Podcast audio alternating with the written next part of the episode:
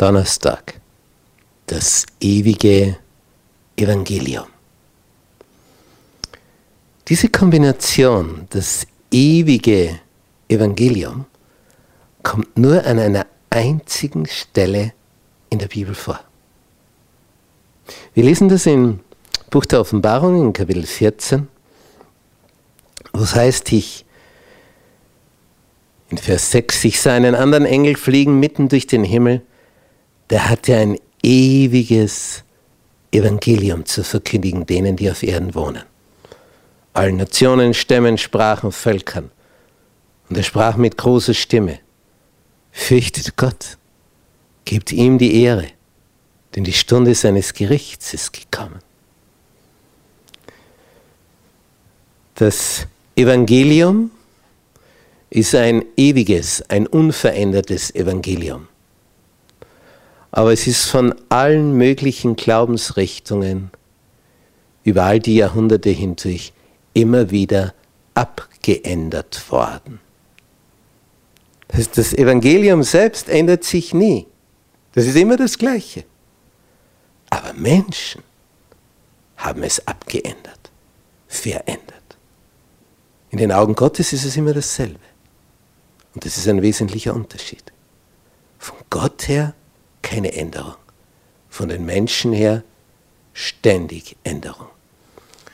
Und hätte Gott nicht durch seinen Geist Martin Luther vor 500 Jahren hier aufgeweckt, dass er das begriffen hat, was ewiges Evangelium ist, wo wären wir heute? Da hat sich also etwas getan. Paulus schreibt im Brief an die Epheser in Kapitel 1, in Vers 4. Denn in Christus hat uns Jesus erwählt, ehe der Weltgrund gelegt war. Und das ist überraschend. Wann wurdest du erwählt? Ehe der Weltgrund gelegt war. Das ist aber schon sehr früh, oder? Dass wir heilig und untadelig vor ihm sein sollten. In seiner Liebe hat er uns dazu vorherbestimmt, seine Kinder zu sein. Durch Jesus Christus, nach dem Wohlgefallen seines Willens. In Jesus hat er uns erwählt, ehe der Welt grundgelegt war. Das ist das ewige Evangelium. In Vers 7, in ihm haben wir die Erlösung durch sein Blut, die Vergebung der Sünden, nach dem Reichtum seiner Gnade. Es ist nicht so, da werden Adam und Eva geschaffen, dann gibt es den Sündenfall und dann überlegt man im Himmel, was machen wir jetzt? so war es nicht. Vorher wurde schon der Erlösungsplan fixiert. Vorher. Denn Gott sieht ja Dinge vorher.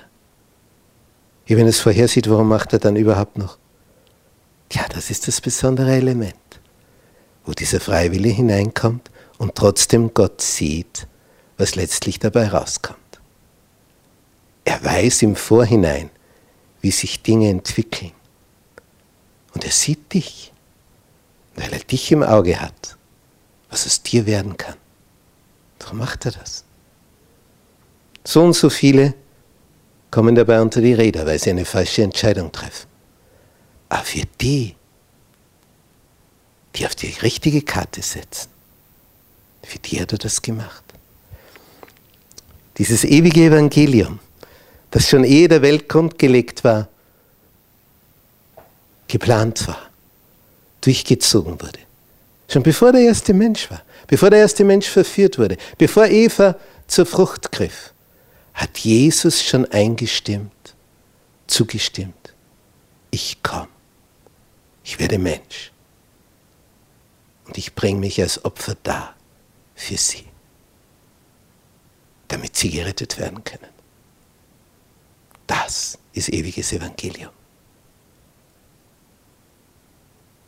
Dieses ewige Evangelium, das gilt es zu erkennen, festzuhalten damit wir fest sind für die Zeit der Krise in der Endzeit.